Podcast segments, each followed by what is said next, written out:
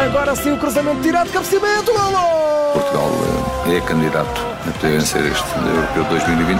É golo imortal, é golo de Portugal! É Ronaldo, desvio, marca! Sim, Cristiano!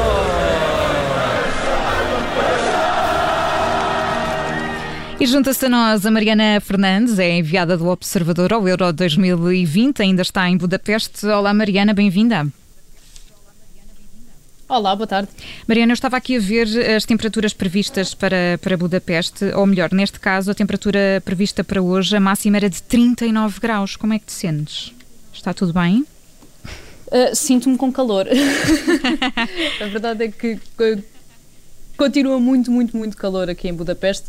Uh, uh, continua assim um ambiente bastante abafado. Hoje, quando a seleção começou a treinar, portanto, por volta das 6 da tarde, os termómetros apontavam para os 38 graus. Portanto, está mesmo muito, muito, muito calor aqui na capital da Hungria. Mas a boa notícia, ou pelo menos esta boa notícia aqui uh, em termos mais climatéricos, é que estamos a dar as últimas aqui em Budapeste, tanto nós jornalistas como a própria seleção nacional.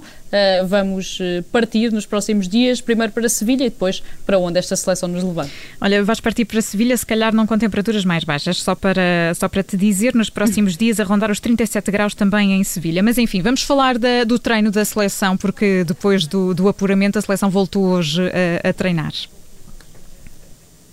Sim, é verdade. Voltou hoje a treinar uh, no Complexo Esportivo do Vazas, como aliás tem feito desde que está aqui em Budapeste há cerca de duas semanas. A grande novidade uh, deste treino foi Nuno Mendes, portanto o lateral esquerdo do Sporting, voltou a treinar integrado depois de, durante a semana, praticamente toda a semana, ter uh, feito apenas trabalho de recuperação. Ele esteve com uma mialgia muscular, falhou o jogo tanto com a Alemanha como com a França e hoje, felizmente, voltou a, a trabalhar completamente integrado. Foi um treino dividido em duas metades, portanto os titulares no jogo de ontem uh, contra a França, jogadores como João Moutinho, Cristiano Ronaldo, o próprio Rui Patrício, uh, Pepe, também Ruban Dias, fizeram apenas também trabalho de recuperação uh, muscular, portanto estiveram a pedalar nas bicicletas que estavam colocadas junto ao relevado e só os suplentes, ou aqueles que entraram, suplentes utilizados e não utilizados, é que realizaram de facto contacto com bola e exercícios mais intensos. Os outros, os restantes, estiveram de facto apenas a pedalar para ainda recuperarem do esforço físico ontem à noite. E o dia ficou também marcado por, eh, por uma mudança de planos, porque depois do jogo com a Bélgica, a base de Portugal será, será outra. Portanto, se eliminar a Bélgica, para onde vai a seleção? Mariana Fernandes.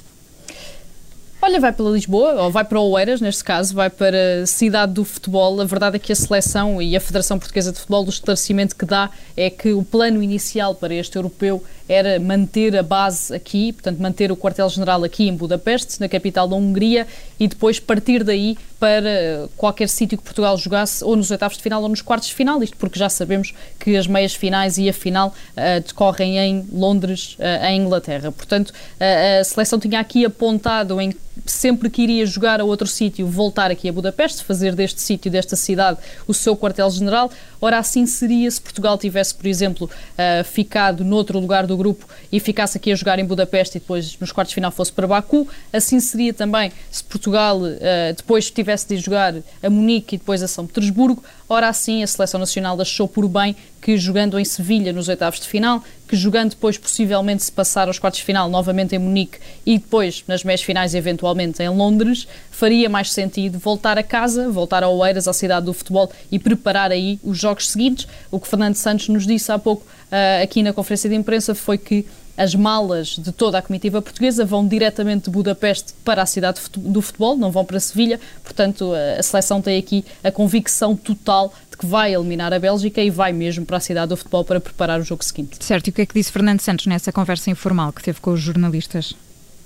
Mais detalhes? Sim, foi uma conversa informal Exatamente, foi uma conversa informal que voltou a ter, portanto já tinha tido na semana passada, logo depois da derrota contra a Alemanha. Uh, na altura foi uma conversa, obviamente, muito virada para esse jogo, muito virada para a derrota portuguesa, muito virada para o que faltou, para o que não tinha estado uh, na exibição portuguesa. Desta vez foi um bocadinho diferente, portanto foi já uma conversa de antevisão a esse confronto uh, com a Bélgica, em que Fernando Santos tentou também explicar aquilo que já analisou desta equipa de Roberto Martínez. Acabou por revelar também que durante a manhã de hoje já assistiu assistiu e já analisou os três jogos que a Bélgica fez uh, na fase de grupos, portanto já obviamente iniciou essa preparação. Foi também uma conversa em que se falou da diferença uh, de horas de descanso entre uma seleção e outra, portanto, a Bélgica tem mais 48 horas de descanso do que Portugal. Uhum.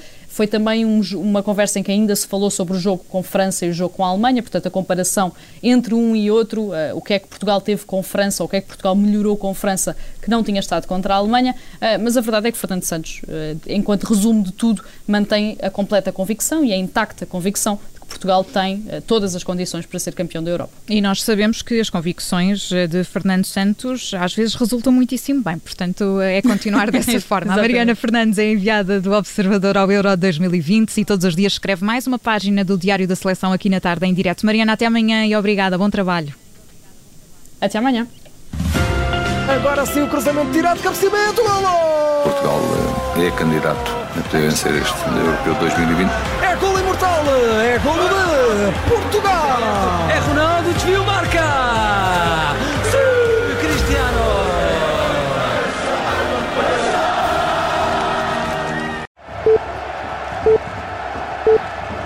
Seja bem-vindo aos últimos instantes do até agora melhor jogo deste Campeonato da Europa. Minuto 90. Em cima do apito final, o resumo dos jogos deste europeu. Os golos, os casos e os melhores e piores em campo. Finalmente voltamos a ouvir gritos de gol na bancada. Minuto 90. No final de cada jogo, aconteça o que acontecer na Rádio Observador.